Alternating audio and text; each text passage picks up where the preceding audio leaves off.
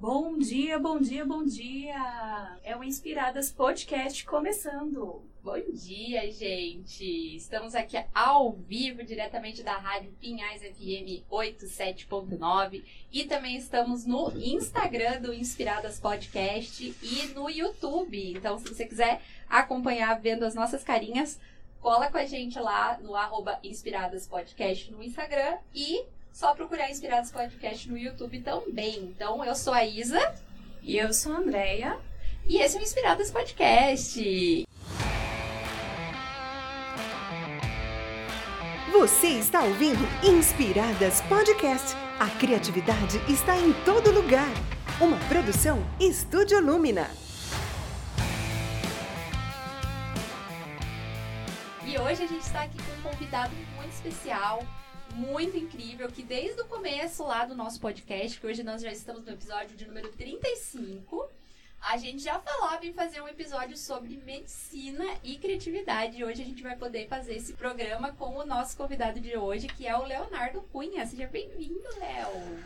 Obrigado, Isa. É um prazer estar aqui com vocês. Morro pelo convite. E muito bom, muito bom. Gente, já vão preparando aí as suas perguntas, pessoal que está acompanhando com a gente. O que, que vocês querem saber sobre medicina e criatividade? É, mas antes disso, a gente vai apresentar o Léo para vocês. A gente vai contar um pouquinho quem é este ser de luz que está aqui com a gente. Então, gente, o convidado de hoje, que aceitou maravilhosamente estar aqui com a gente, ele é médico, como a gente já bem anunciou. Ele tem 27 anos, ele é cristão, amigo de Deus, pé de prédio, curitibano, narniano, lufano, clínico geral formado na UFSC, segundo tenente médico R2 pelo Exército Brasileiro, médico residente em terapia intensiva pela PUC Paraná, apaixonado por comunicação interpessoal, cuidados paliativos, teologia, história, ficção fantástica e café. Então, Leonardo, conta aí pra gente, né? O que, que você, com esse currículo assim tão diferenciado e tão criativo, pode trazer hoje pra gente em relação à medicina? A medicina, ela nunca foi um sonho, assim, tipo, de infância, como é para muita gente, assim.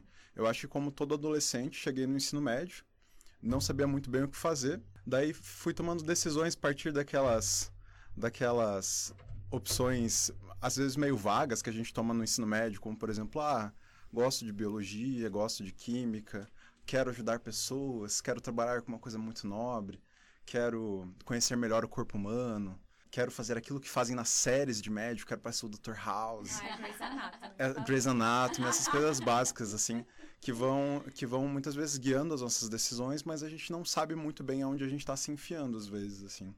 Acabei passando por todo o processo, né, pré-vestibular, cursinho. Graças a Deus consegui passar numa universidade federal muito boa, que é lá em, lá em Florianópolis.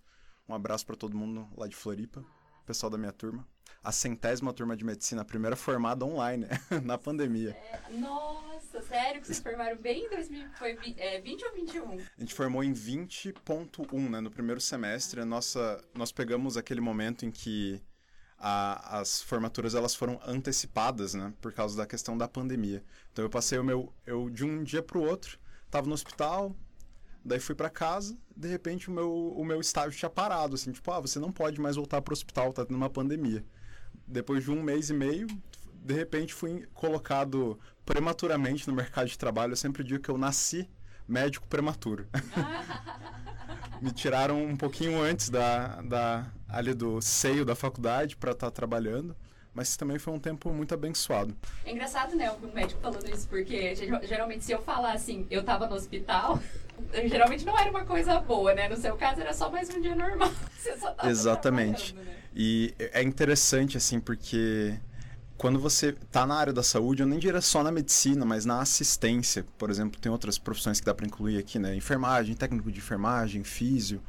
Uh, quando a gente vive na assistência, assim, acho que a gente vê os bastidores de muita coisa, assim. A gente, a gente muitas vezes a gente tá um dia normal pra gente é um dia onde a gente vai ter que conviver com pessoas que têm diagnósticos difíceis, estão em processo em processos que podem evoluir para falecimento em breve, assim, e lidando com situações muito delicadas sobre a vida.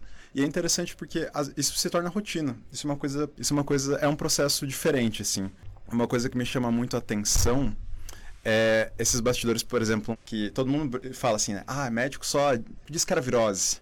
Foi no médico, ah, me prescreveram só de pirona e me mandaram para casa. Às vezes eu fico pensando assim, ah, tipo, nossa, se isso é maçante para pro paciente, né, ouvir isso, né? Imagina pra gente que tem que fala isso várias vezes ao longo do dia. Se a gente pega um plantão aí de pico de verão ou de pico de inverno, assim, a gente pega o pico das diarreia também, o pico das da, das gripes. Então a gente fica nesse, nesse bastidor, assim, é interessante. E como que vocês lidam assim, né? Porque eu sei que é, vira uma rotina, mas eu acho que ainda assim precisa ter um, um trabalho interno aí, né? De você uhum. lidar com essas é, avalanches, assim, né? De tipo, de notícias, de situações que acontecem, né? No dia a dia de vocês. Exatamente. Eu acho que por a gente conviver tanto com a medicina, às vezes a gente começa a negligenciar a nossa própria saúde, assim. Isso é uma coisa que é bem comum. Eu acho que todo mundo tem um cardiologista gordinho no seu, na sua agenda de contatos. E a gente, como a gente trabalha muito, o hospital ele não para, né? A gente não pode simplesmente ir embora do hospital, ah, daqui a 12 horas eu volto para ver meu paciente, assim, às vezes não dá. Às vezes tem alguns, algumas situações que não nos permitem isso, principalmente hoje na área que eu estou atuando, que é a terapia intensiva. Quando a gente pensa nessa questão do autocuidado dos médicos, assim, eu vejo como uma falha ainda. A gente não fala sobre isso na formação, a gente não... A gente tem uma formação que ela é muito pesada já, a gente já tem altos níveis, por exemplo, de ansiedade, depressão, ideação suicida ao longo de uma faculdade de medicina. E ao mesmo tempo, uh, em tese, a gente está lidando com a humanidade pura, né? A gente está lidando com um ser humano nu, literalmente. Muitas vezes a gente recebe um poder que muitas vezes eu acho que a gente não está tão preparado assim quando a gente entra numa faculdade ali no, ao, ao longo dos 18, 21 anos. Poxa, a gente recebe um poder quando a gente bota aquele jalequinho branco de despersonificar as pessoas, assim. A gente pode Sim. literalmente falar para uma pessoa assim, tipo, ah, por favor, tira sua roupa. Isso é uma coisa que é muito forte Sim. E eu gosto de pensar que a gente é como se fosse um super-herói invertido, assim. Porque a gente falou muito sobre profissionais de saúde como super-heróis agora na pandemia, né? E é muito interessante se parar pra pensar, né? O super-homem, por exemplo. O super-homem tem a identidade secreta dele, que é o Clark Kent, que ele finge ser fraco. Ele finge ser fraco. E pra gente é o contrário. Quando a gente tá na nossa identidade secreta, que seria, por exemplo, eu aqui, um lufano narniano, cristão amigo de Deus, que não, não necessariamente médico, eu tô na minha fraqueza natural.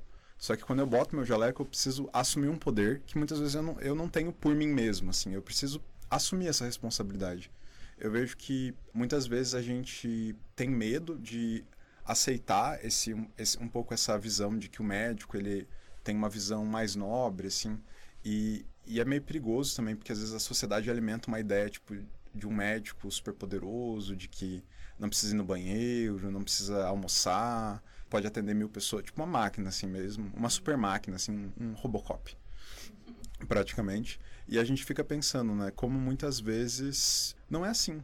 Nos bastidores não é assim, né? A gente tem problemas na nossa família, a gente precisa ir no banheiro, a gente fica doente, às vezes tem até um meme, né, que tipo, quando eu vou trabalhar com os mesmos sintomas do meu paciente, assim, né? Mas é, às vezes acontece e tá tudo bem também. Ao longo da faculdade eu sempre lutei um pouco com essa visão, tipo, de ah, endeusar o médico, colocar num pedestal. Hoje eu acho que a gente dá para equilibrar um pouco melhor essa visão. Porque se a gente menospreza também o profissional de saúde, e de novo, eu não coloco só o médico aqui, mas o profissional que está ali na assistência, a pessoa que está se colocando nessa situação, que de certa forma é risco, né? Porque está diante de situações de estresse, está diante de situações infecciosas, às vezes. Então a gente tem vários riscos nesse sentido. A gente também não pode menosprezar, assim, tipo, esse, esse papel, porque a gente faz uma escolha de assumir uma responsabilidade que a maioria das pessoas não tem. Muitas vezes as pessoas falam assim, tipo, ai, nossa, cara, como é que é lidar, né, com a responsabilidade, assim. Poxa, como seria para você? Sabe assim, essa é uma pergunta que eu faria, assim. Eu ia chorar. É difícil, exatamente. E quem disse que eu nunca chorei, por exemplo? Essa é uma questão. O ponto é, não é que eu e os meus colegas, quando a gente assume essa, esse manto de super-herói, digamos assim, invertido, a gente tá assumindo uma responsabilidade. E a gente arca com as consequências disso. Só que muitas vezes a gente não tem espaço para conversar sobre isso. Hoje eu penso que uh, isso não é falado muito na nossa formação. Eu acho que está começando a se abrir um pouco mais para essas ideias.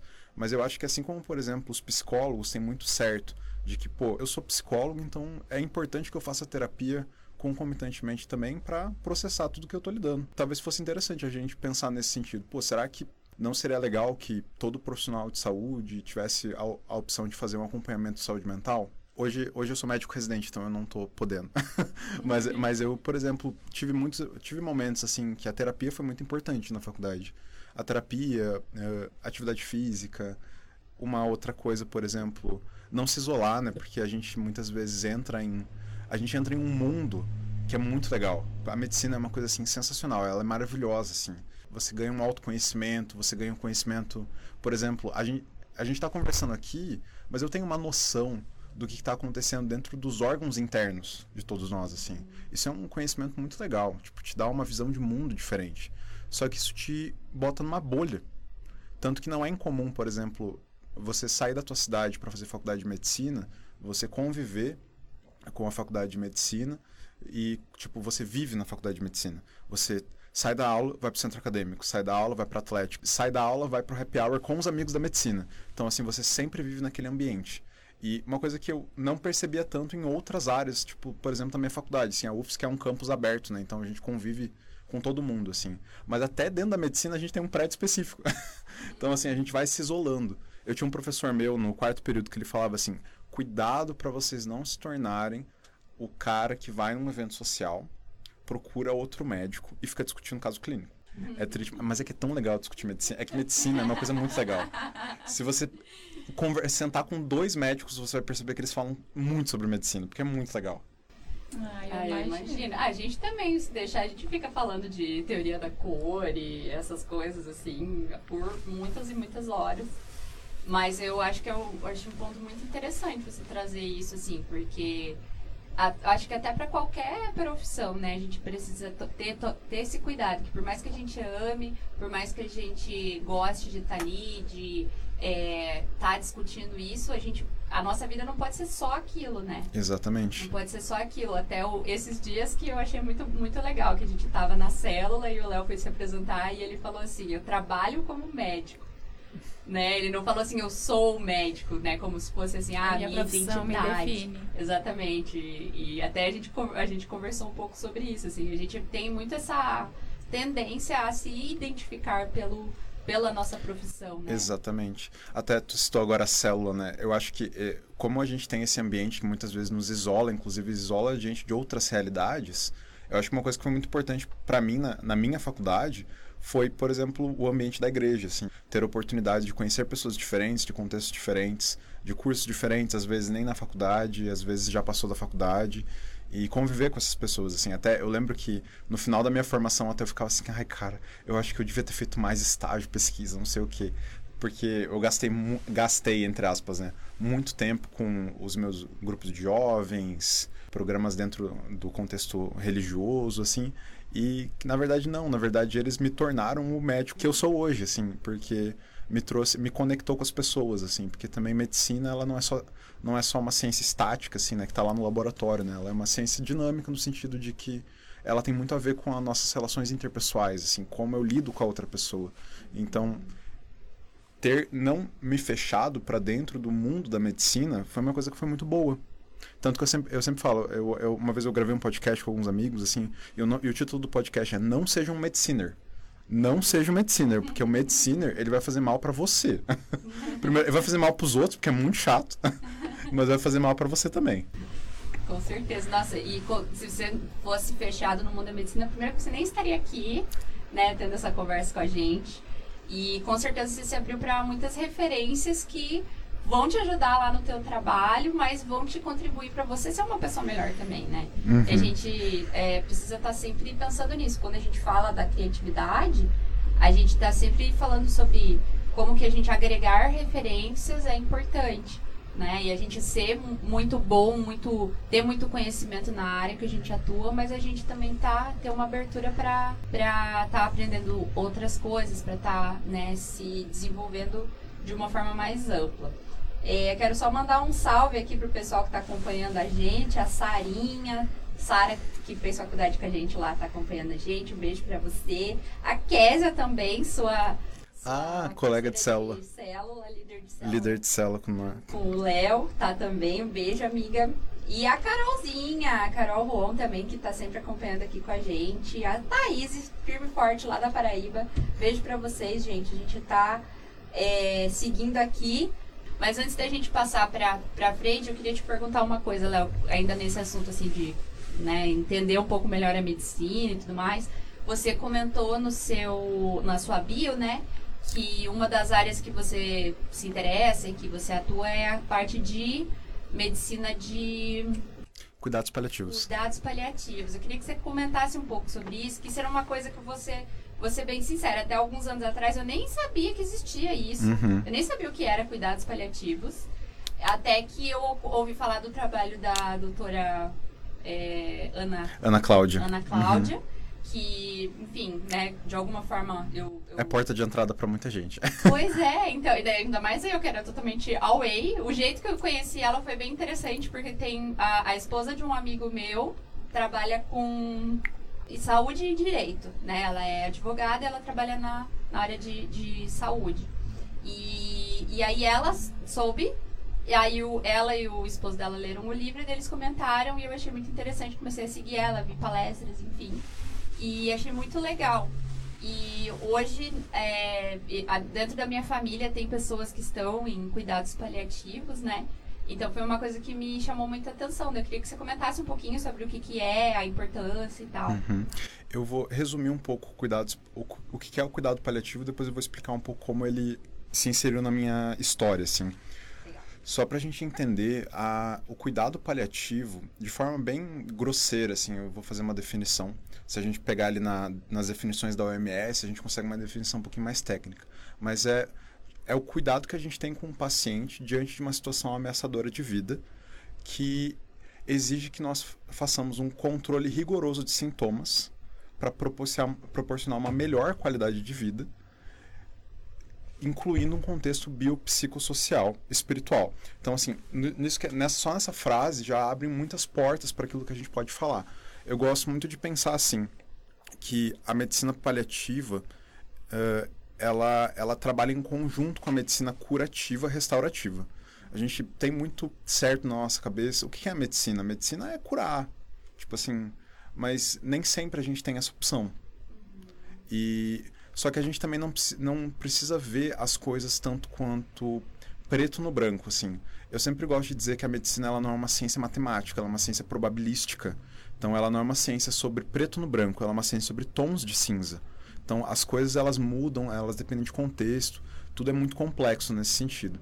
Então, quando a gente come... quando a gente tem, por exemplo, um paciente jovem, um paciente que tem uma doença facilmente tratável, uma infecção que tem uma- sensível a antibióticos comuns, por exemplo, a gente tem a medicina curativa na sua plenitude, digamos assim. Ela vai curar essa pessoa e ele vai voltar ao seu status normal, por exemplo, aquilo que ele chamaria de normalidade na vida dele.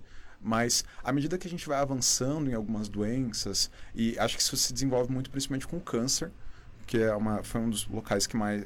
um- uma, é, o câncer ele não é uma doença, né? ele é um grupo de doenças muito heterogêneo, a gente usa essa palavra para resumir, né? mas eu acho que ele se desenvolve muito nesse sentido, porque à medida que as estratégias curativas elas vão diminuindo, eu gosto tem um gráfico que mostra isso, que é, por exemplo, à medida que as estratégias curativas vão diminuindo, as estratégias paliativas vão aumentando e vão tomando mais forma. Tem uma frase que eu gosto muito da Ana Cláudia, que inclusive, se eu não me engano, eu acho que eu vi numa palestra que ela fez lá na UFSC. Um abraço para ela, espero um dia estar num podcast com você, Ana. espero que você esteja escutando isso. Mas é, o que que acontece? Quando a gente tem esse... Ah, até me perdi, fiquei muito emocionado. A gente- quando a gente tem esse incremento da medicina paliativa, a gente tem uma frase dela que diz assim, né? O que acaba, quando acaba o que a gente pode fazer pela doença, começa aquilo que a gente pode fazer pelo paciente. Isso resume nessa ideia de que, à medida que as minhas estratégias contra a doença acabam, começam estratégias pela, pela, pela, pela qualidade de vida do paciente. Eu acho que no nosso contexto brasileiro é um pouco difícil de entender. E porque a gente tem uma visão muito amedrontada da morte. A gente vê a morte como uma coisa que tem que ser evitada a todo custo. Falar de morte, cruz credo, né? Deus o, li- Deus o livre. Porque parece que se você falar de morte, parece que você tá Atrai, traindo. exatamente. É o Beetlejuice a morte. Você falar morte três vezes, ele morre. É, é a loira do banheiro, né? você falar morte, morte, morte da descarga três vezes. Deus o livre, né? Só que das poucas coisas que a gente tem certeza nessa vida, uma delas é a morte. É. E a forma como a gente lida com isso e a forma como a gente lida com o adoecimento, o sofrimento, tudo isso faz com que a gente pense algumas coisas assim, faz com que a gente reflita, faz com que a gente viva melhor. Eu não- o nome, acho que o primeiro livro dela, né, a, a morte é um dia que vale a pena ser vivido, se não me engano. Eu acho que ele resumiu muito bem essa ideia de que, poxa, ah, tudo bem, se tudo bem, a gente sabe que a gente vai morrer assim, mas será que a gente já não está morrendo hoje? Quando, por exemplo, eu tô com pressa aqui para sair desse dessa gravação aqui de podcast, porque depois eu tenho um plantão para dar, porque depois eu tenho uma aula para preparar, não sei o quê. A gente vive a nossa vida acelerando a nossa vida. A gente não vive ela muitas vezes. A gente vai abrindo mão de viver ela. Então, essas reflexões elas vão acontecendo.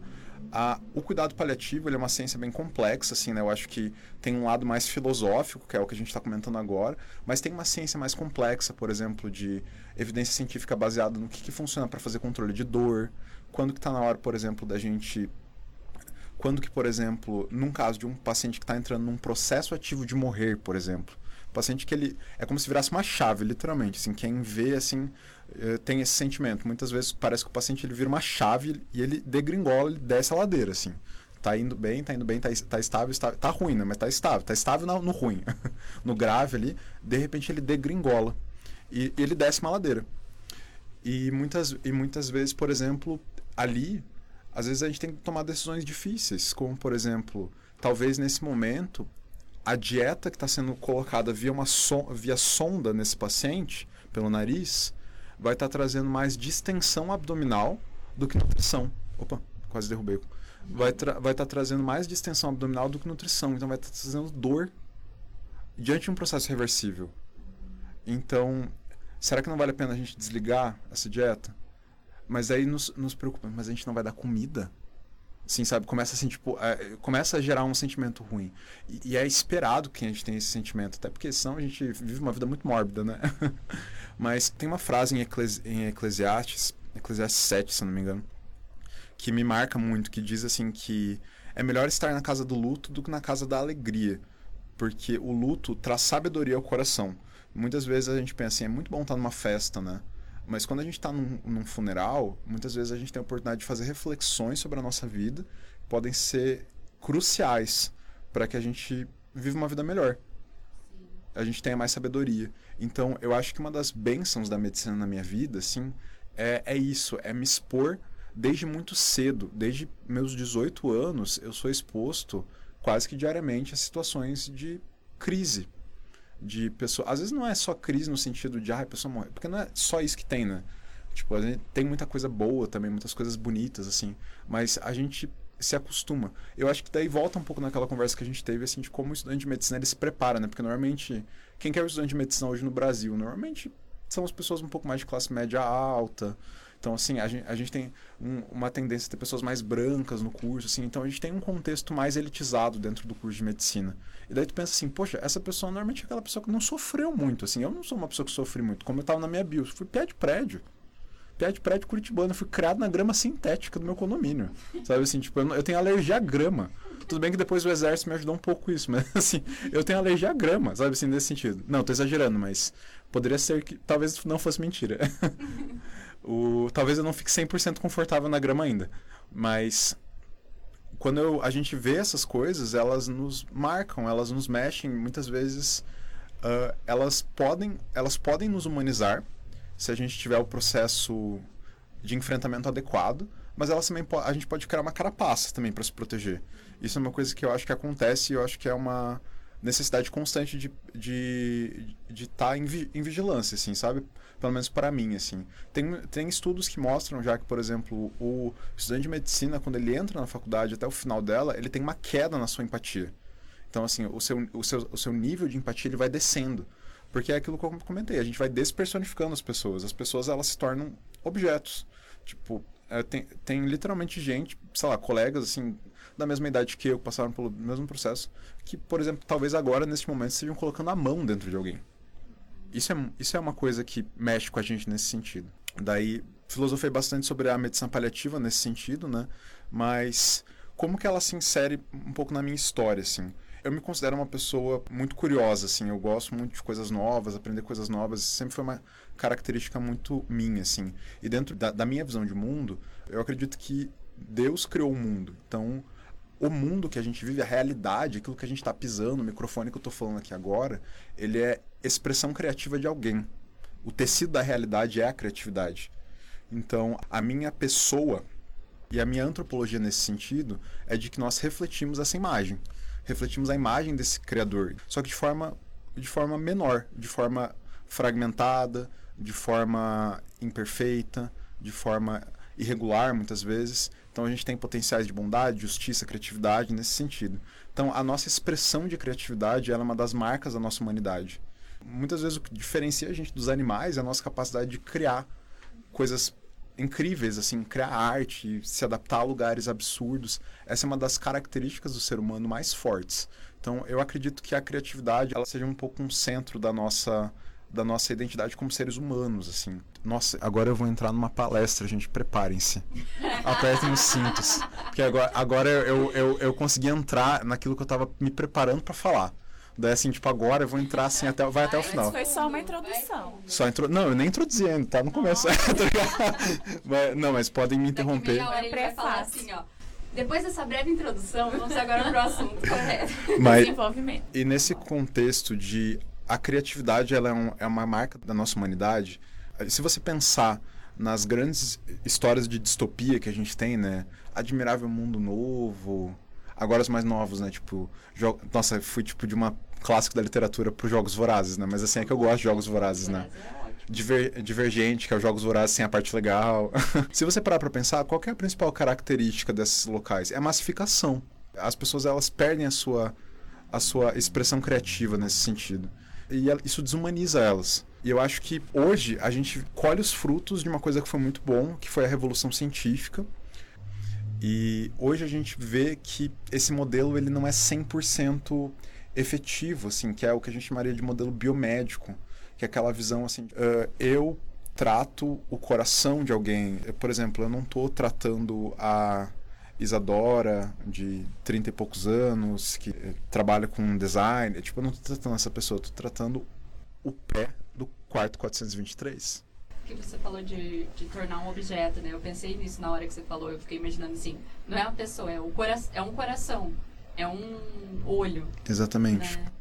Então, eu acho que hoje, pulando a pergunta que vai vir na frente, né, só para dar um spoiler, assim, eu acho que uma das coisas que mais marca a criatividade na medicina hoje é a forma como a gente resgata a nossa humanidade dentro desse contexto, assim.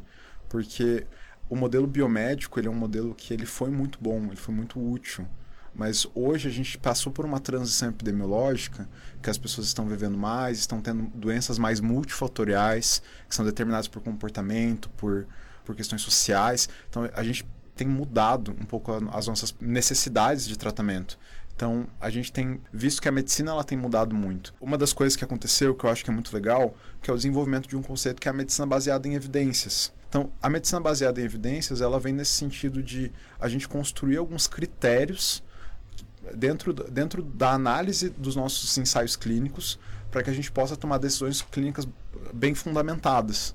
E isso às vezes é caro e demora, porque, por exemplo, a gente viu na pandemia, né? Tipo, ah, começamos a tratar e de repente, ah, não, mas esse remédio não faz mal nenhum. Mas a pergunta é: como você sabe que não faz mal nenhum? Se isso não foi estudado. Porque um, um dos pilares da bioética, além da beneficência, que é fazer o bem para o paciente, é a não maleficência. Então, a gente, a gente pensa nesse sentido. A gente, faz o, a gente faz o bem, mas a gente também não pode fazer o mal. Que eu sempre gosto de pensar que a evidência ela não é, ela é feita para as pessoas, e não as pessoas são feitas para a evidência.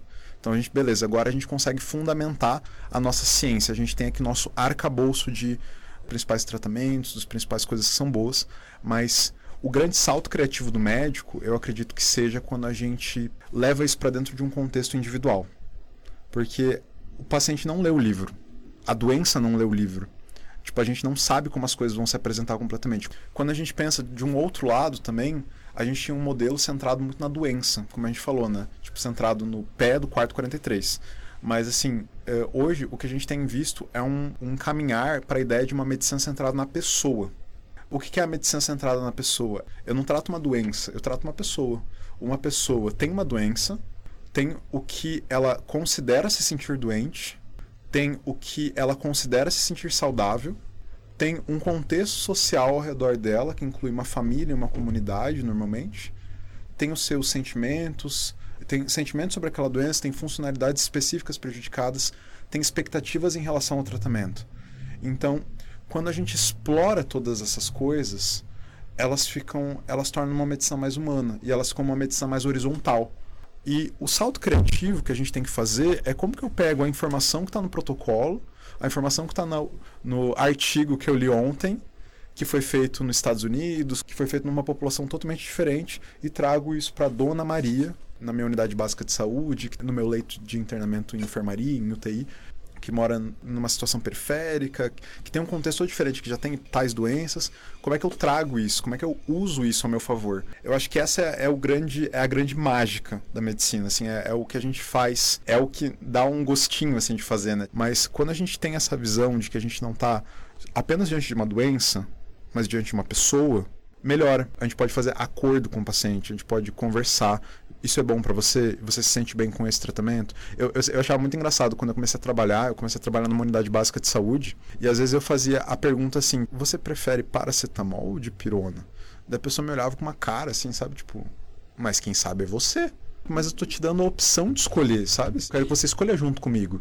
E você traz o paciente para dentro da tua equipe, digamos assim para ajudar no próprio tratamento dele. Você sabe que isso me lembra uma coisa que a gente já estuda no design faz algum tempo, né? Que é o design centrado no usuário, onde a gente sempre tenta resolver os problemas focando na jornada que esse usuário tem, né, em relação ao problema.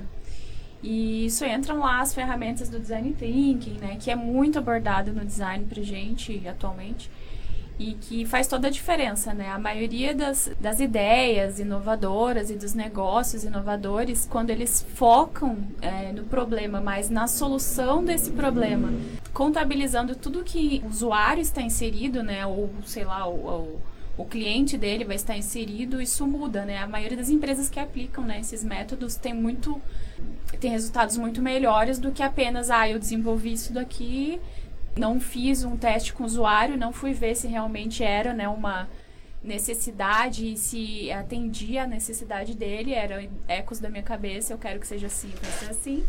E as empresas que aplicam né, esses métodos de design thinking e que centram no usuário são muito recebem retornos melhores, né? Então, colocar a pessoa que realmente é afetada por aquele problema dentro do contexto, convidar ela para ajudar a desenvolver a solução faz toda a diferença. Exatamente.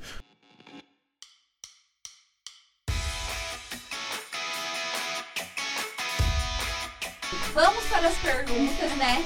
É, a gente tem uma pergunta da Késia aqui. A pergunta da Késia, na verdade, ela já está entrando no nosso próximo quadro, que é a criatividade em você. A Késia pergunta assim: Léo, conta um caso que teve sucesso e que foi necessário usar a criatividade para que a pessoa vivesse ou talvez, né, que melhorasse o, o, o quadro. O quadro. É. Assim, quando eu penso, por exemplo, em questões de salvar vidas, assim, eu sempre penso que não tem tanta criatividade, assim, porque já está tudo protocolado. Na hora que a, o, o, vamos ver pega, digamos assim, uh, a gente sabe o que tem que fazer. A gente vai lá e faz. E, assim, então, eu acho que a criatividade vai além dessas coisas, assim. Tipo, vai além do, desses momentos curativos, salvadores, assim, porque uh, a medicina é mais do que curar.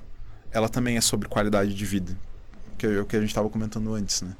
Quando eu estava pensando no que eu ia falar, assim, me veio dois eventos, assim. Um pouco mais simples, que foi na unidade básica de saúde, que era um atendimento de saúde mental mesmo, assim, um atendimento de paciente jovem, sem muitas comorbidades, que veio com crise de ansiedade, veio com aquele quadro clássico do jovem, a gente sabe, né?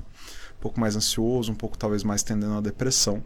E iniciamos tratamento, mas eu lembro que nessa brincadeira de conversando, assim, de tentar explorar quem era o paciente, eu comecei a escutar um pouco o que ele tinha para dizer, assim. Eu não tinha tanto tempo, assim, de consulta, porque, infelizmente, isso é uma realidade no sistema de saúde público. Às vezes a gente não consegue ter tempo para dar uma consulta de qualidade.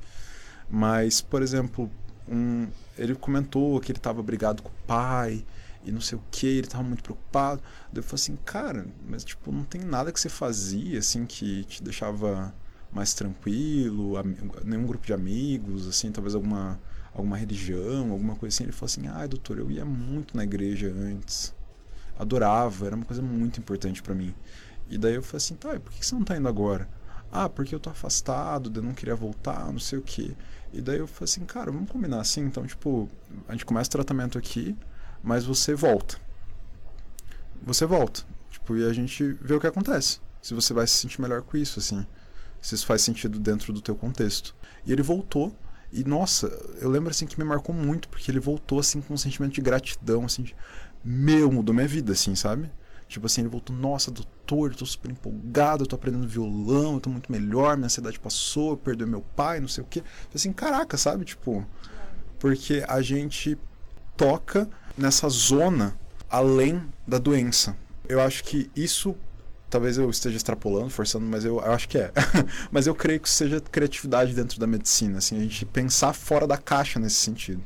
Uma coisa que eu até queria comentar dentro desse contexto que a gente estava comentando, de humanização, coisa assim, que são a, as UTIs abertas, né? São as UTIs portas abertas, assim. Tipo. Então, a ideia da UTI porta aberta é uma UTI que a família pode ficar 24 horas, de forma bem tipo simplista assim, simplificando bastante. E eu, por exemplo, vi um paciente que teve um politrauma, né? Ele foi, sofreu um acidente de motocross e ele ficou seis meses internado no nosso hospital universitário. E, cara, a gente sempre falava, o que fez diferença no tratamento dele foi a gente ter conseguido fazer um bom vínculo com a família e essa família entrar na nossa equipe e se tornar parte da equipe. A família era muito presente. Muito presente mesmo, assim. Graças a Deus eles tinham condições, né? Algumas famílias não têm a condição de estar presente. E isso fez com que ele se recuperasse, ele fosse de alta. Tanto quando ele foi de alta, foi um negócio assim uau! Sabe? Tipo assim, meu Deus, você tá quase caminhando. Porque eu não sei se todo mundo tem muito essa noção, assim, mas normalmente quando o paciente tem um internamento prolongado em UTI, ele fica bem bem danificado assim nesse, de uma forma global assim ele a musculatura dele fica toda enfraquecida ele fica praticamente tetraplégico porque a musculatura dele está muito atrófica ele vai ter muitas consequências psicológicas cognitivas depois de esquecimento de muito estresse pós-traumático muito estresse pós-traumático, assim. Então, eh, tem muitas consequências nesse sentido. Mas ver a evolução dele e ver como, por exemplo, a gente trazer a família para dentro desse contexto foi importante, me marcou bastante. Eu ia falar assim, ai, pensei que você ia dar uma de doutor Evandro. Não sei se você sabe o que é o doutor Evandro. Não. Do Sob Pressão. Ah, Nossa, ninguém morre no meu plantão. Na, na pauta dos mitos eu ia falar dele. Só não... assim, é, não, ninguém morre no meu plantão, é demais, né? Mas é que às vezes é, lá em casa a gente não tem esse problema de falar de morte. Aí a gente já fala assim, ah, um já fala, eu quero doar meus órgãos, nananã. Tipo, a minha mãe, ela é deficiente visual parcial, né? Ela não é total. E ela já falou que ela quer doar o, né, a, os globos os glóbulos, oh. o, os olhos dela para, para pesquisa, né? Porque o caso dela é raríssimo, entendeu? Vem de uma, uma formação congênita que evoluiu para outras doenças, então ela quer deixar à disposição. Só que daí entrava naqueles assuntos assim, de tipo, ai, ah, sofri um acidente, fiquei no entubado lá em morte cerebral. E daí o meu cunhado chega, ah, desliga todos os aparelhos, minha mãe, mas você vai tá, mas eles vão matar você, entendeu, mãe? Depende. Daí eu tava tentando explicar essas coisas para ela, porque tipo, tem até um momento beleza, né? Até um certo ponto você está tentando prolongar a vida, mas a partir de outro ponto, onde o teu corpo já não funciona mais e não responde, né? Tipo, teu cérebro não responde, teu, né? Já você está prolongando uma situação que não é uma situação de vida, já é uma situação de morte. Exatamente. Só que para as pessoas, tipo meus pais, para trás, para eles entenderem isso é um é pouco mais difícil. difícil. É, por exemplo, eu gosto de pensar de tentar explicar dessa forma, assim, para tentar ficar um pouco mais lúdico, assim, de que existem duas formas de morrer, que é quando a sua, o seu sangue para de circular, que é quando o coração falha, ou quando a atividade elétrica do corpo acaba, quando a eletricidade do corpo acaba, que é quando o cérebro falha. Por que alguns órgãos continuam funcionando? Porque eles têm mecanismos independentes de atividade neuroelétrica, assim, nesse sentido, né? Tipo, então, é muito difícil de, de, às vezes, dos pacientes entenderem no momento da morte encefálica que o paciente já morreu. O protocolo de morte encefálica ele é um protocolo que ele é feito de forma muito cautelosa para você não errar. Porque você não pode dar o luxo de errar. Tem um, um, uma série de critérios que você tem que seguir, uma avaliação bem rigorosa, para você ter certeza absoluta de que aquilo é uma. Você está diante. É, você decidiu ali cinco minutos, né? Exatamente. Resolveu, ah, não, acho que já podemos. Não, não é assim. Igual em filme, assim, que a é. pessoa coloca os dois dedos aqui assim no pescoço e fala assim: ele está morto. É, exatamente.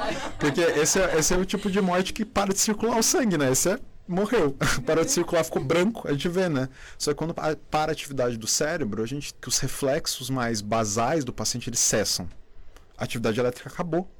Tipo, ele não consegue, ele não tem reflexos básicos. Sabe assim, mas mas ele tá vendo o coração bater. então assim, isso na, na, mente das pessoas é muito difícil assim. Eu tenho um, um chefe que ele fala uma coisa muito legal, que tipo, a gente não desliga aparelhos. A gente vê que tem um tratamento que está sendo feito que não está trazendo benefício nenhum. Nesse momento, a gente para com esse tratamento, mas a gente não está desligando nada.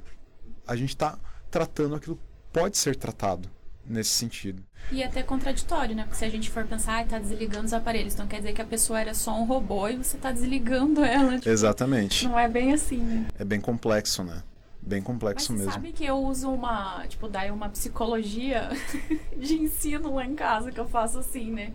Pra eu tentar explicar. Eu falo, mas, é, tipo, mãe, pense se fosse em 1950 lá, quando você era uma criança, os avós e eles, né, viessem a chegar na mesma situação. Não tinha nenhuma, né, é, algum recurso técnico, uma aparelhagem que deixasse a pessoa viva. O que, que ia acontecer?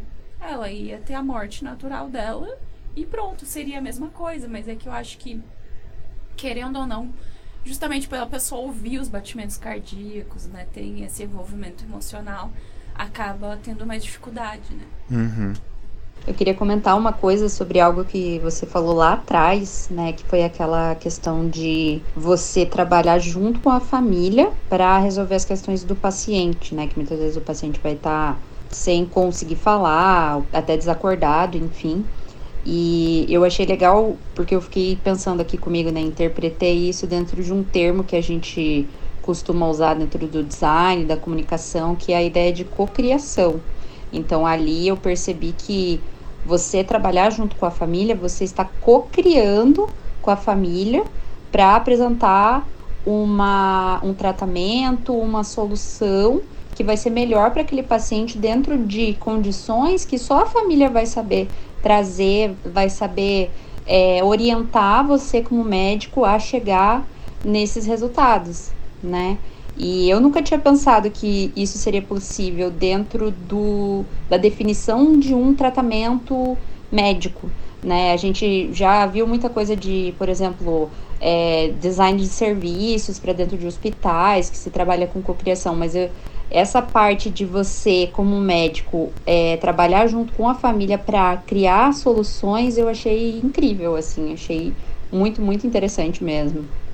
E, mas enfim, quero só mandar um abraço aqui para o pessoal que entrou aqui. A Gilmara está acompanhando a gente. Um abraço para a Gilmara, nossa diretora aqui da Rádio Pinhais. Temos uma pergunta da Thaís que ela mandou aqui no chat dizendo: Isa, a pergunta foi no seu WhatsApp porque aqui não coube. Ela mandou um textão Mandou assim, né?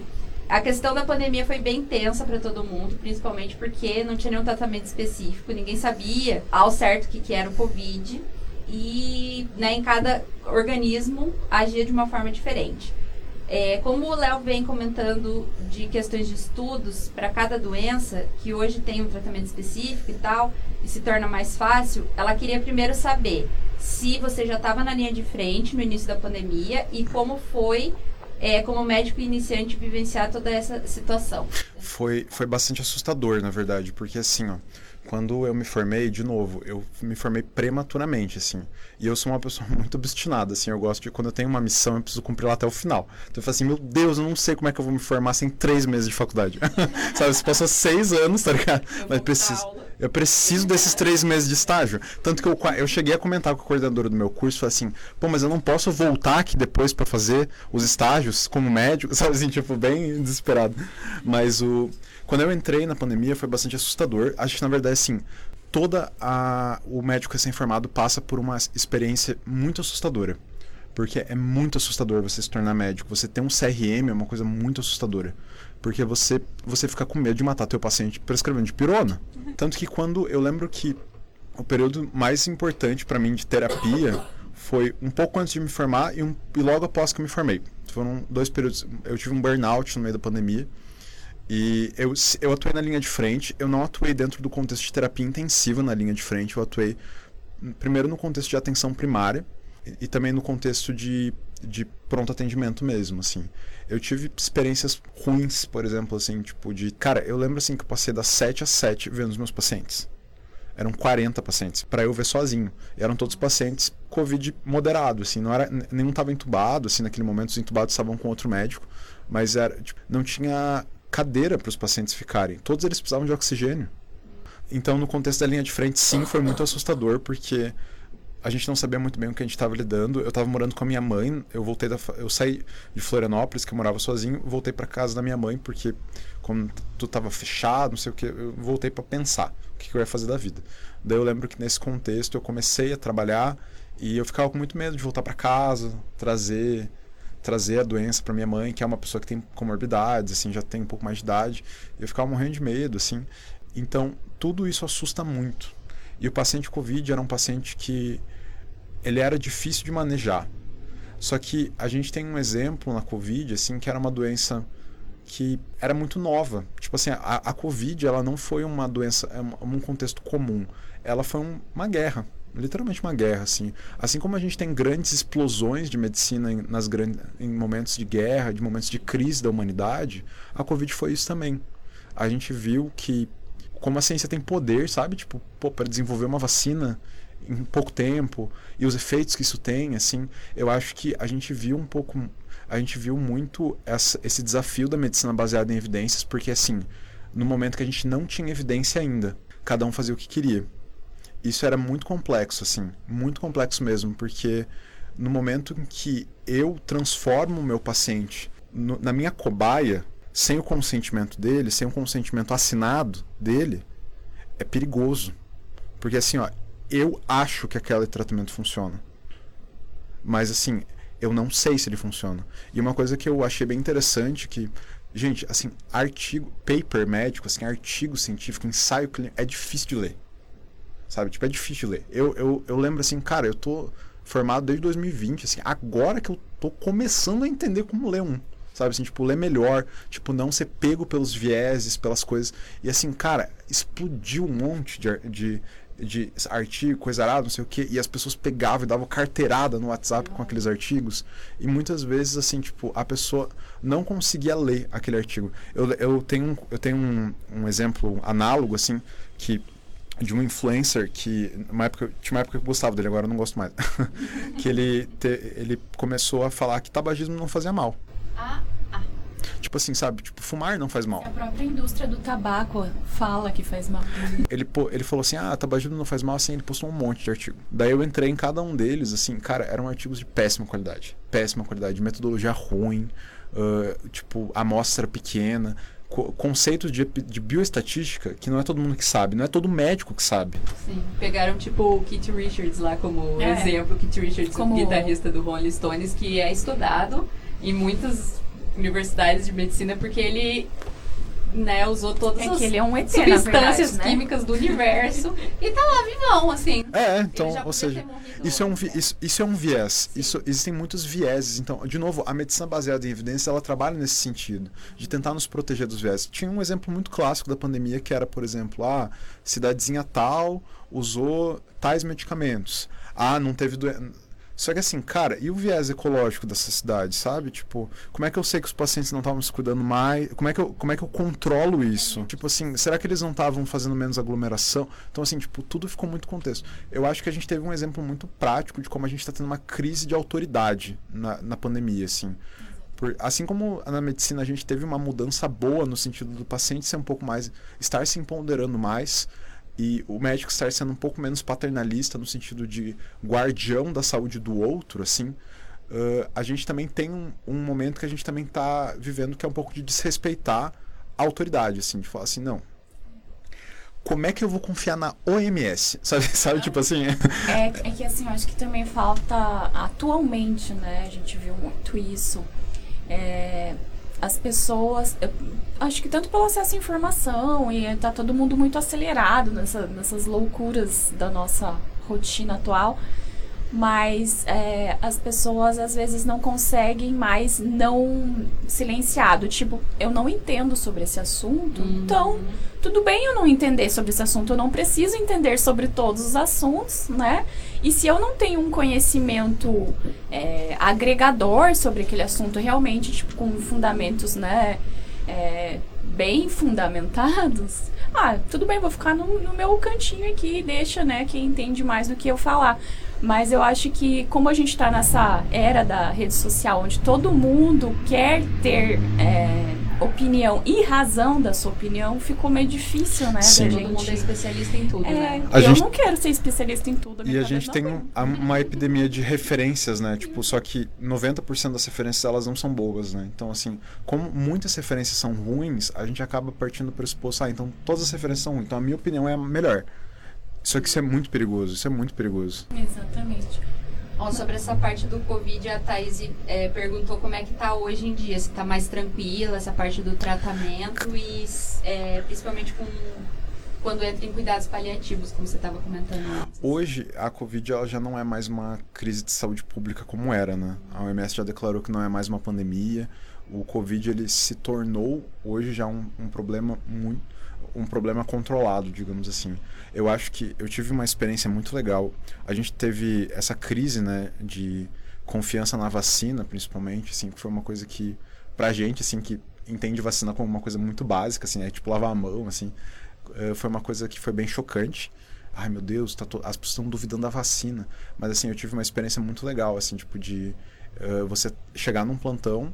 Nessa época eu tava começando a trabalhar um pouco mais com o pessoal de sala vermelha, assim, que é tipo os pacientes mais. Os pacientes entubados, os pacientes que parar, tiveram parada cardíaca, os pacientes mais graves. Eu lembro que a gente tinha às vezes nove pacientes entubados dentro de uma UPA, sabe assim? A gente não tava num hospital, a gente tava numa UPA, sabe assim? Um, um ambiente menor, tipo, pouca estrutura, eh, que serve de triagem para os grandes centros. E com a vacina, cara, tipo assim, a gente chegava na sala vermelha, né, que é tipo a, é, digamos assim, a UTI da UPA, né, de forma meio de forma meio grosseira dizendo isso, mas a gente chegava lá, tipo, chegava, tinha só um pacientezinho com um cateterzinho nasal. A gente viu, tipo, teve uma diferença muito abrupta nesse sentido, assim. Quem esteve na linha de frente, acredito que tenha percebido. Cara, o Covid, eu tenho colegas assim que trabalharam e assim, não foi fácil, assim, sabe? Foi um ambiente de muito burnout, um ambiente porque mesmo, por exemplo, eu, eu graças a Deus, eu gra- dou graças a Deus porque eu, eu acho que eu não tinha estrutura emocional para passar por isso ainda, assim. Não tive a experiência que muitos colegas tiveram dentro dos contextos de gente morrendo todo dia, três pacientes morrendo por plantão, daí tendo que admitir mais três no mesmo plantão. Tipo, não tive essa experiência, graças a Deus. Mas eu tive uma experiência de atender muita gente, muita gente mesmo, porque como tinha muita gente gripada, tinha que testar todo mundo. Então, todo atendimento leva tempo. Então, a carga de trabalho em todos os setores ela aumentou muito. E ela se tornou muito sobrecarregada. Mas foi uma fase, né? Tipo, eu acho que a gente não pode usar a pandemia como uma referência pro, pro normal, digamos assim. A pandemia foi um contexto específico. Foi mais ou menos quando a gente teve, por exemplo, a pandemia de H1N1, ou quando foi descoberto, ou quando começou a ser descoberto o HIV. Foram momentos de crise de saúde pública, assim, que podem acontecer novamente. Podem acontecer novamente. E já pensando, falando um pouco sobre essa questão de referências boas e ruins, vamos falar dos mitos agora? Vamos. Acho que a gente dos tava mitos. Tô querendo já falar desses saber. mitos. Eu divido os mitos em três. Certo. que são os três mitos do primeiro dia do estudante de medicina. Quando a gente está no primeiro dia da faculdade de medicina, o professor sempre pergunta assim: por que você escolheu medicina? São três grandes respostas. A primeira resposta é porque eu adoro série médica, que a gente pode falar dessa primeiro.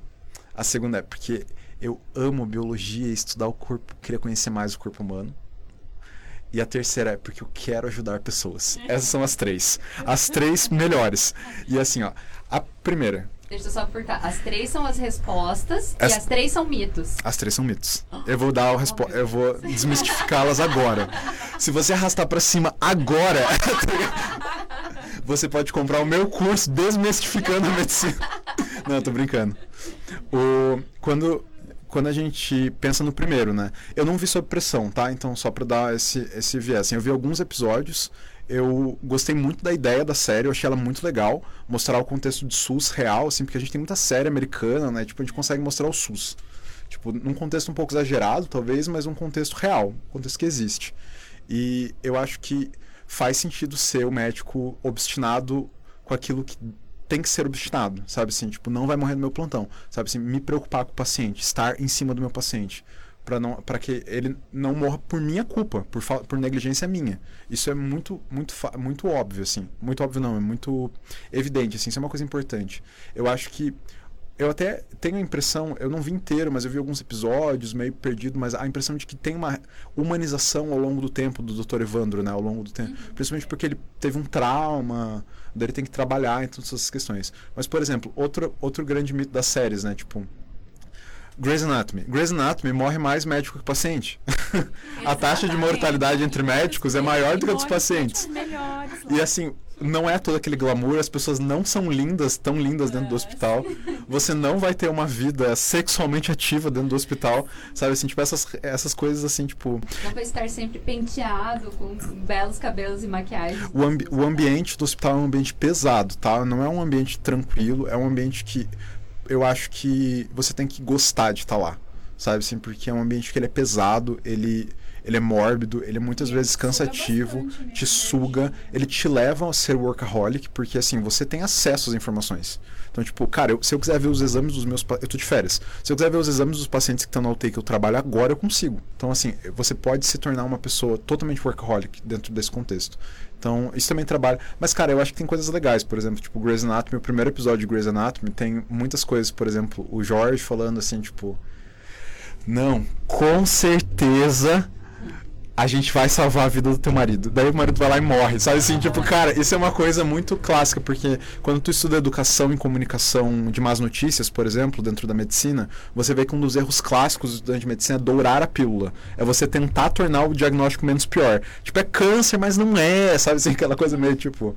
Mas, mas eles não é. Então, assim, desmistificando, medicina não é todo esse glamour. No, daí volta na questão, somos super-heróis invertidos, não somos super-heróis que nem na, na série. A gente é fraco pra caramba na nossa vida pessoal pessoal, a gente veste um manto de poder ali para poder atuar, mas a gente continua sendo humano dentro desse manto. Isso é muito perigoso. A gente não, a gente desumanizar os profissionais de saúde, tanto médico, enfermeiro, técnico, fisioterapeuta, porque senão a gente vai, a gente começa a tratar eles que máquina. daí você começa a ter coisas como, por exemplo, retaliação da mídia, quando acontece, quando acontece um processo para ver se foi erro ou não você começa a ter coisas de tipo assim, agressão aos profissionais. Teve casos, teve alguns casos, né? A gente até estava comentando, né? Pô, como que em tão pouco tempo de pandemia, a gente estava na pandemia que estavam aplaudindo as pessoas de pé, pra, tipo, pô, passou um ano, nem isso.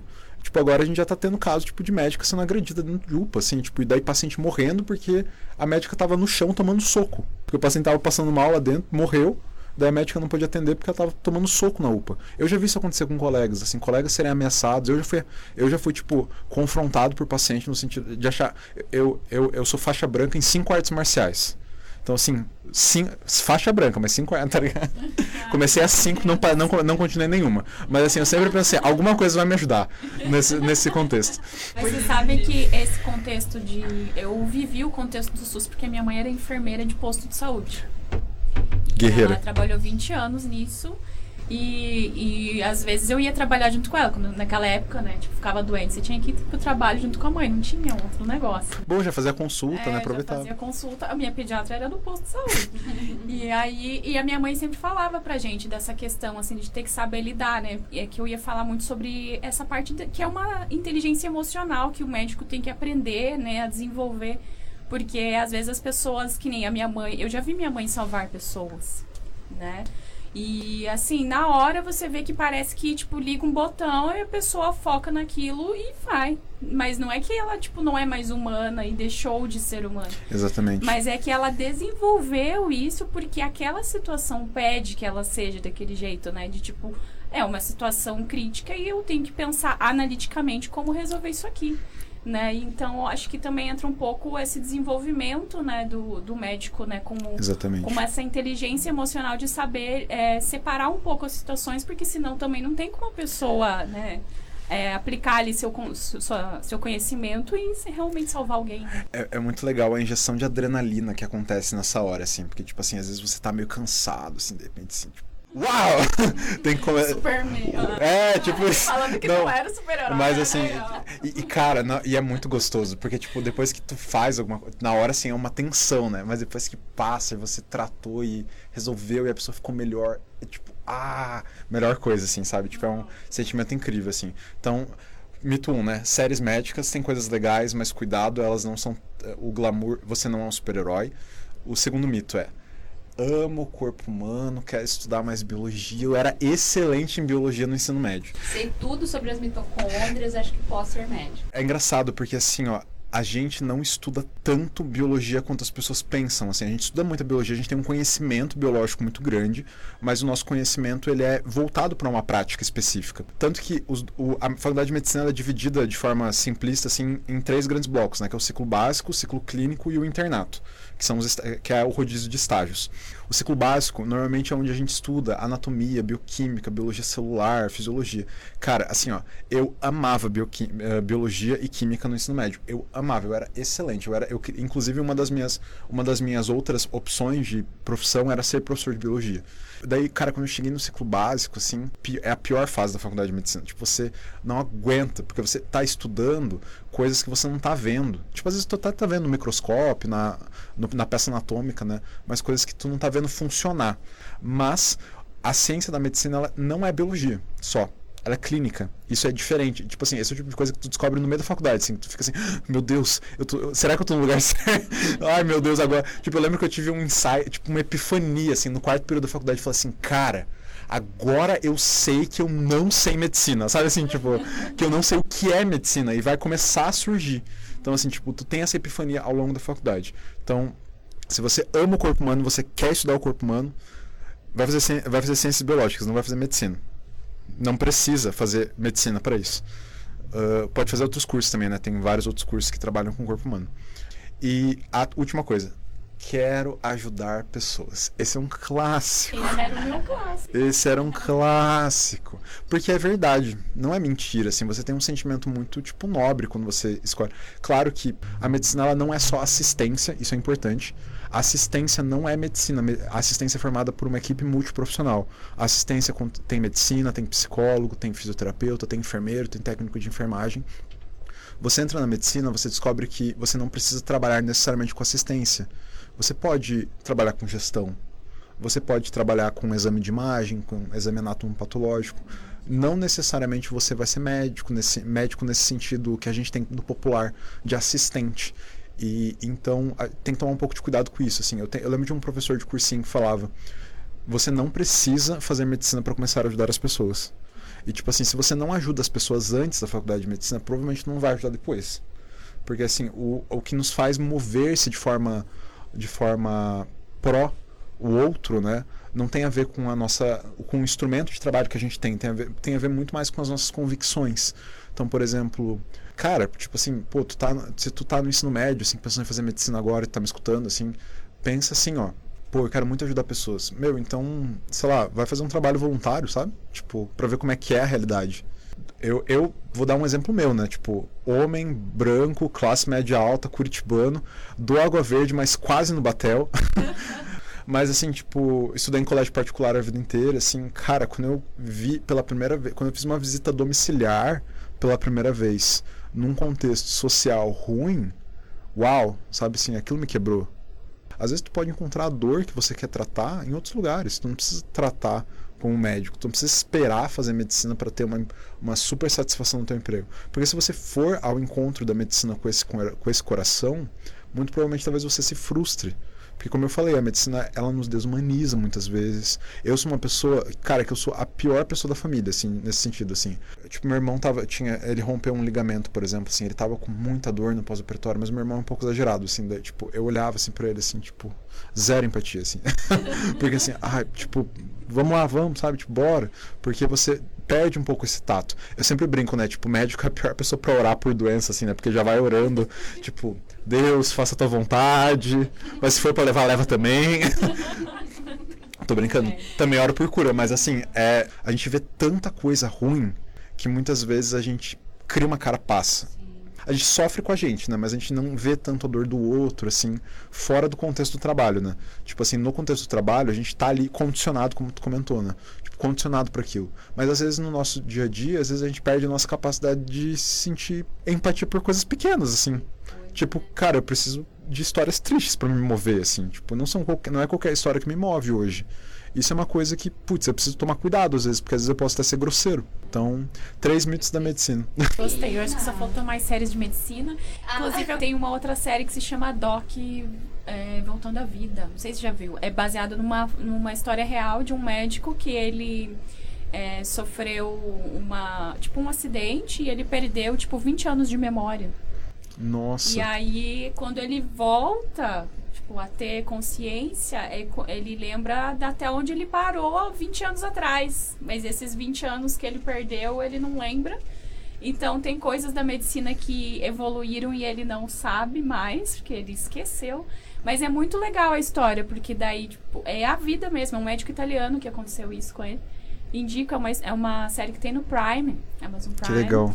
E é sobre isso, sobre essa, essa busca dele por tentar. É, ele tá tendo que estudar tudo de novo, que ele, o que ele já tinha estudado, é, reativar os relacionamentos dele com a família, no hospital. E é bem interessante, assim, não é tão dramático quanto parece, mas é legal sobre esse ponto de vista, né? Tipo, ele, ele era um médico que humanamente sofre, né? Uma situação onde ele perde a memória e ele quer continuar trabalhando como médico, né? Vou recomendar três aqui que me vieram à mente que eu gosto muito, que é Pat Adams. Pat Adams tem que ser assistido, assim. Cara, eu acho espetacular. Eu, eu, eu já trabalhei como clown, assim, eu adoro a, a ideia do Pat Adams, assim. Eu tenho meu clown natalício, inclusive, representado aqui presente. Eu penso em Nice, Coração da Loucura também, que é, um, que é sobre o movimento antimanicomial no Brasil. Que fala bastante, assim, sobre humanização dentro do contexto psiquiátrico. E um outro que me marcou, que não tem nada a ver sobre medicina, mas que é para sempre Alice, que é sobre ah, que é sobre sobre Alzheimer. sobre Alzheimer, né, que é tipo, é, tem muito a ver com isso assim, porque quando você tá na medicina, quando você vira um mediciner, seja você estudante ou, ou profissional já, a tua identidade vira isso. E por exemplo, qual que era, qual foi a crise, a maior crise que ela teve?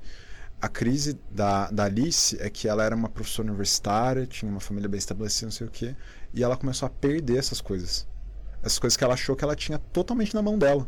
Só que ela começou a perder de outro lugar, porque ela começou a perder as memórias. Então ela não, ela perdeu a capacidade científica dela. Assim, tipo, eu fico pensando assim, se a sua identidade está centrada nisso, você vai sofrer no momento que ela quebrar. Então assim, cuidado, cuidado. Isso seria uma, é, eu acho que esse seria o grande aviso para os mitos da medicina, assim. Muito bom. Eu fiquei bem surpresa quando você comentou que isso é uma tendência não só sua específica, mas de todos os profissionais, assim, de você vai se tornando menos empático, né? Sendo que, não sei, né? Não, é uma interpretação assim meio sem fundamento nenhum, né? Mas como que é louco isso no ser humano, né? Teoricamente não deveria se tornar mais empático, né? Por estar tá convivendo mais com coisas, mas daí, pelo contrário, você torna, acaba se tornando uma carapaça e você sofre menos, porque eu acho que é isso que o cérebro da gente também tenta fazer, né? Acho que uma coisa é, é, a diferença também de simpatia e empatia, né? Talvez eu coloquei tudo num grande saco, mas assim, tipo, eu acho que a gente se torna menos simpático, no sentido de que a gente se move menos pelas informações que são ao nosso redor, mas a nossa empatia, ela, a gente pode desenvolver ou não mecanismos de empatia. Porque, por exemplo, eu tenho estratégias para ter empatia com o meu paciente. As perguntas que eu preciso fazer, a forma como eu vou me conectar. Então, assim, tipo, muitas vezes. E às vezes eu uso isso fora também. Às vezes, quando eu preciso. Alguém vem me contar um problema, assim, tipo, já faço uma consulta. já consulto ali. Às vezes, quando eu não. Por exemplo, às vezes, quando eu não tenho assunto com alguém, assim, tipo, eu começo a fazer uma consulta com ela, ela nem percebe, assim. Mas é só para puxar papo, assim. Então, tipo, as estratégias de comunicação que se desenvolvem na medicina também é, um, é uma das coisas novas que eu acho que também tem muito critério de criatividade nesse sentido, porque a gente tem muitas estratégias de comunicação. dentro da medicina. Comunicação em alça fechada, em momentos de emergência, tem, tem protocolos de comunicação para você dar uma má notícia para alguém. Então, assim, você tem mecanismos assim para poder fazer isso, para que você não fique suscetível às suas habilidades naturais. Porque assim, tu já está num contexto que você vai amortecer. Se você não tiver essas estratégias, você amortece e você fica amortecido, assim. Se você não for uma pessoa hiper empática, você não vai conseguir, sabe? Tipo, você vai ficar aquela pessoa rígida. Tanto que é aquela coisa, às vezes tu tem médicos incríveis que são pessoas insuportáveis, assim. Médicos, tipo, da perspectiva técnica, assim, cara, ele vai me tratar, vai... mas ele te trata mal no consultório, ele trata os colegas mal, trata assistente mal, sabe assim, tipo, ele é uma pessoa que não tem não consegue desenvolver. Então eu acho que dá para, tipo assim, acho que foi um pouco extremo assim. A gente perde a nossa empatia, mas a gente consegue desenvolver uma empatia de forma diferente, assim. Mas isso é uma coisa que tem que ser intencional. Excelente, gente. Que papo maravilhoso. Que papo incrível, Léo. Você é incrível. Muito obrigada por ter. Obrigado, Zizi. Vindo. Ó, a Késia comentou um negócio aqui que eu achei bem interessante. Ela disse assim, ó. Se eu tivesse maturidade na época de escolher uma faculdade, teria escolhido a medicina e não o direito. E dela disse, pois a segunda opção não é tão rápida. Poder é, tentar salvar imediatamente é mais eficaz do que esperar uma liminar, em muitos casos. É né? verdade. Tem todos os protocolos, as burocracias do direito, né? Só, só trazendo um. Só para é, desconstruindo esse mito também, assim, tipo, da satisfação imediata, assim, eu acho que sim, nós temos essa satisfação e é muito gostoso, mas ela vem com um custo. Porque, por exemplo, eu sei, eu lembro dos pacientes que não deram, que não foram para frente. E eles me assombram. E eles assombram a maioria dos médicos. Todos os médicos têm esses esqueletos no armário, assim. Então, assim, eu acho que tem uma coisa muito legal. É tipo, a gente vive uma montanha russa na nossa profissão. E é muito bom isso. Mas, assim, as, a gente tem que saber lidar com essa, esse lado sombrio também que pode, pode nos gerar muito crescimento ou pode nos gerar muita destruição, a forma como a gente conseguir lidar com isso. É, mas eu, eu, admiro muito, assim, pessoas assim como você e tantas outras pessoas que eu conheço, né, que são da área de medicina e que tem esse essa postura, esse sangue frio que é necessário e tudo mais, porque assim, não basta você ser é, conseguir ter a capacidade de gerir o conhecimento necessário, né? Porque, por exemplo, já começa a dificuldade de Tem que gostar de sangue, tem que gostar de ver as nojeiras. É, ui. Não, eu tenho uma amiga minha, né, que é a Ângela, minha amiga de infância, né? A gente é amiga desde os sete anos, beijo pra Ângela. E ela é médica hoje. E assim, a vida inteira sabe? Você via que ela, ela ia ser médica, não tinha outra profissão, assim, sabe? E ela falava coisas do tipo assim, ah, eu queria ter um afastador de costela, sabe? E essas coisas. E, e hoje eu, eu vejo, e às vezes ela conta histórias pra gente, assim, né, dos pacientes dela e tudo mais, e as coisas que ela fez. E, e afins, e você vê, assim, o quanto que, o quanto que marca a vida da pessoa, né? E também o quanto que aquela pessoa deixa um, uma parte da vida dela também, né? Uhum. Com esses pacientes e tudo mais. Então, tudo isso é, são histórias muito legais, são histórias muito lindas. Muitas também são difíceis, mas a vida é assim, né? Cheia de cores coloridas e cores preto e branco e várias coisas. E é isso aí, né, gente? Tons de cinza. Tons de cinza. Ou colorido. E não é 50 tons de, tons de cores, né? Tom... Espe... O espectro das cores é melhor, né? Melhor. Eu vou começar a falar isso. É um espectro de cores, não tons de cinza. Espectro, é um Sim. prisma, assim. Que... Temos mais perguntas, isso. temos mais coisas. Não temos mais perguntas aqui no nosso chat. E nós temos o, ainda um quadro do Se Inspire e Se Vira. Ai, ai. Será que fazemos o Se Inspire e Se Vira com o Léo?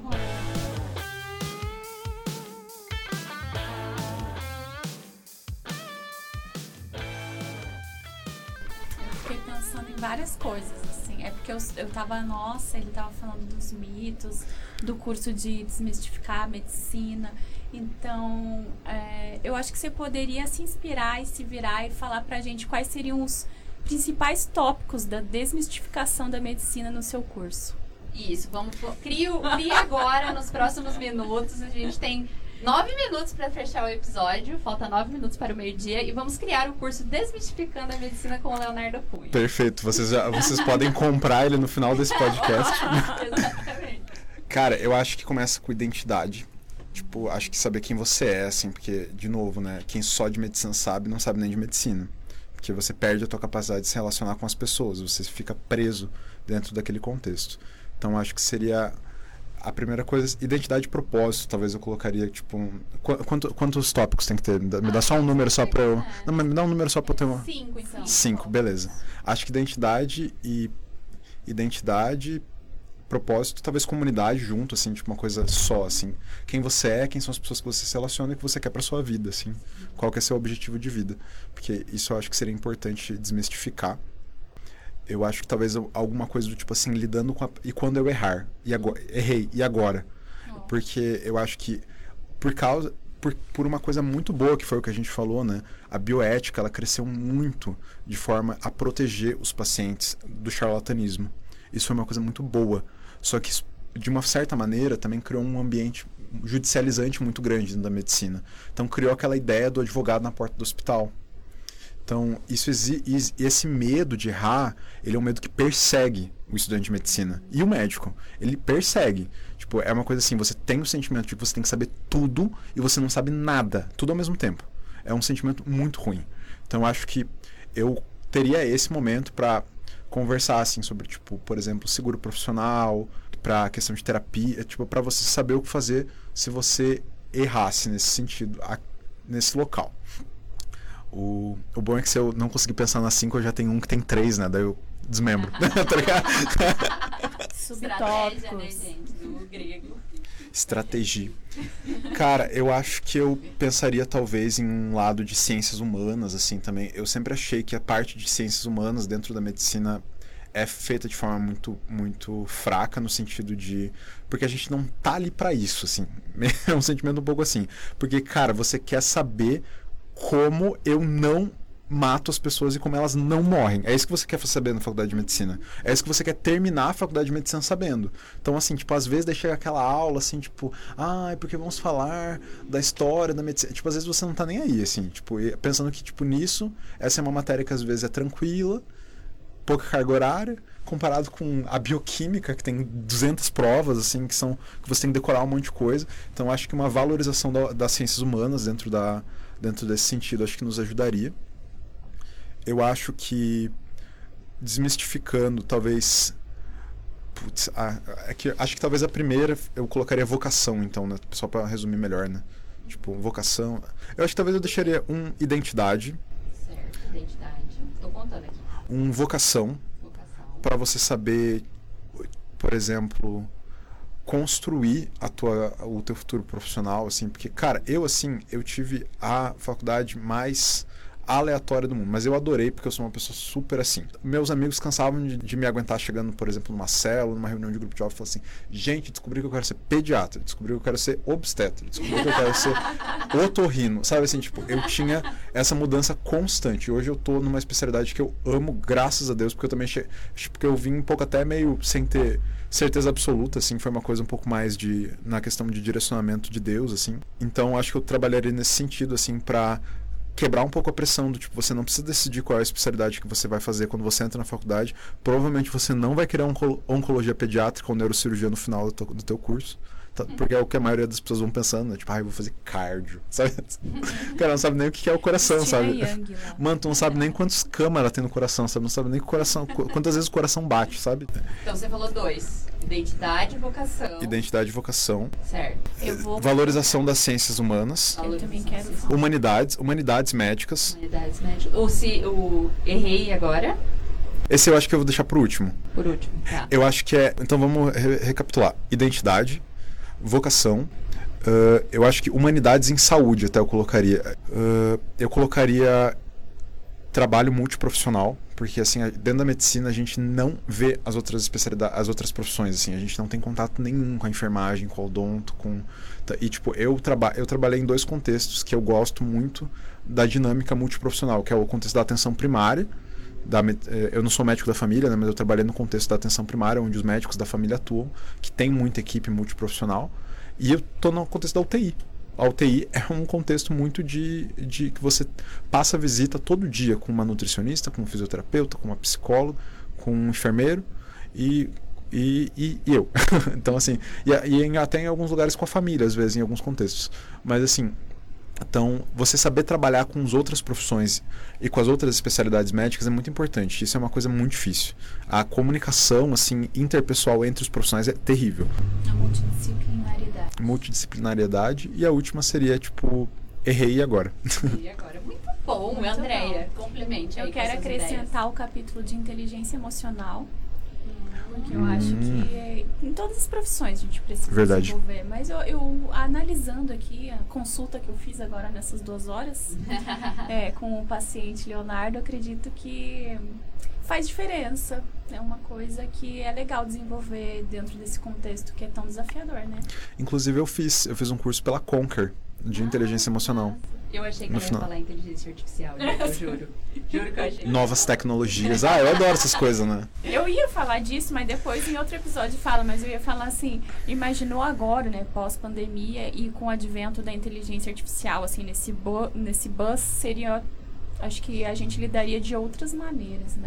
Ah, eu tô só, esse- eu tô só esperando inteligência artificial. Vai lá, vai lá prescrever meus pacientes. Ah, tá. Fazer Depois eu depois eu conversar confiro. Ai, gente, mas excelente. Muito, muito, muito bom. Gente, esse é o Leonardo e esse foi o Inspirados Podcast de hoje. É, muito obrigada, Leonardo, por você estar aqui, por se dispor a passar essa manhã de segunda-feira com a gente aqui na Rádio Pinhais. Muito obrigada. Gente, eu que agradeço, foi um prazer. Muito bom, muito obrigada. Obrigado ao pessoal aí que acompanhou com a gente, que estão aí até o final. É, a, a Késia falou assim, ó, se a inteligência artificial fizer isso aí, ela falou assim, deve você ficar sem trabalho, Léo. Não, mas a gente tem, vai ter alguém pra conferir. Eu vou estar lá também. É, O importante ter, é estar faltar, né, atualizado. trabalho. Mas isso aí. gente. Sempre vai precisar de um toque humano. Sempre, com certeza. Mas, pessoal, obrigada pela, pela audiência, pela, como diria, né, o grandioso Faustão das antigas, pela sua audiência, pela sua paciência. Obrigada, gente, por acompanharem com a gente. Espero que vocês tenham gostado. A gente gostou muito.